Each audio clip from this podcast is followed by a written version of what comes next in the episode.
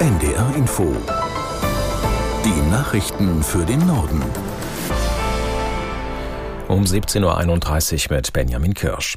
Tausende Menschen haben in Moskau Abschied von dem in einem Straflager gestorbenen Oppositionellen Nawalny genommen. Die russische Regierung hatte vor einer Teilnahme an der Trauerfeier gewarnt. Aus der NDR Nachrichtenredaktion Diane Bartani. Trotz der Warnungen hatte sich vor der Kirche eine zwei Kilometer lange Schlange mit Wartenden gebildet, die sich von Nawalny verabschieden wollten. Zur Trauerfeier kamen auch westliche Diplomaten, unter ihnen der deutsche Botschafter Graf Lambsdorff. Anschließend wurde Nawalny auf einem nahegelegenen Friedhof beerdigt. Die Polizei war mit einem Großaufgebot vor Ort. Der Kreml hatte vorher angekündigt, wer an nicht genehmigten Aktionen auf der Straße teilnehme, werde zur Verantwortung gezogen. Nawalny war nach Behördenangaben vor zwei Wochen in einem sibirischen Straflager gestorben. Die Umstände seines Todes sind nicht geklärt. Nawalnys Frau und zahlreiche westliche Politiker machen Präsident Putin verantwortlich. Bundeskanzler Scholz ist in München mit Spitzenvertretern der deutschen Wirtschaft zusammengetroffen. Am Rande der internationalen Handwerksmesse unterbreiteten sie ihm eine Liste mit Vorschlägen, wie die wirtschaftliche Lage in Deutschland verbessert werden könnte. Aus München Frank Müller drastisch höhere Steuern, ausufernde Bürokratie, magere Wachstumsraten. Die Zeiten sind ernst, sagt Industriepräsident Siegfried Russwurm. Die letzten Monate hätten bei den Unternehmen für Ernüchterung gesorgt und das sei Gift für Investitionen. Da bedürfe es jetzt eines Kraftakts, auch eines steuerlichen, um die Wirtschaft wieder in Gang zu bringen. Ein Standortnachteil sei zum Beispiel die hohe Stromsteuer.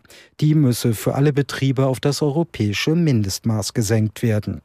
Kanzler Olaf Scholz lobt den Dialog mit den Verbänden, sieht sich mit seiner Politik aber durchaus auf dem richtigen Weg. Steuerliche Erleichterungen für Investitionen seien Teil des geplanten Wachstumschancengesetzes.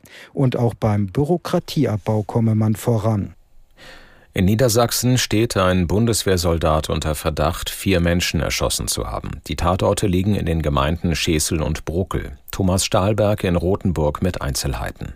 Der 32-Jährige hat sich selbst gestellt, kommt aus dem Landkreis Rothenburg, ist aber nicht in der Kaserne dort stationiert. Um kurz nach sieben ist er dort vorgefahren, hat sich an der Wache gemeldet, seine Taten offenbar gestanden. Dann haben ihn Soldaten in eine Arrestzelle gesperrt und die Ermittler haben ihn dann schließlich um zwölf Minuten nach sieben dort abgeholt. Anschließend haben die Beamten bis zum Vormittag seinen Wagen auseinandergenommen, dort einen Molotow-Cocktail, mehrere Waffenmagazine und Munition gefunden. Die Polizei will eine Mordkommission gründen gefunden und die Hintergründe der Tat ermitteln. Das Motiv könnte im persönlichen Bereich liegen. Es sieht vieles nach einem erweiterten Femizid aus. Nach verschiedenen Medienberichten hat der Mann mutmaßlich zunächst den neuen Lebensgefährten seiner Ex-Partnerin und dessen Mutter erschossen, anschließend die Freundin seiner Ex-Partnerin und deren dreijährige Tochter.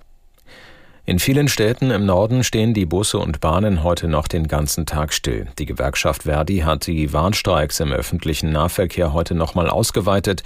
So haben Beschäftigte an vielen Orten in Niedersachsen, Hamburg und Mecklenburg-Vorpommern ihre Arbeit niedergelegt.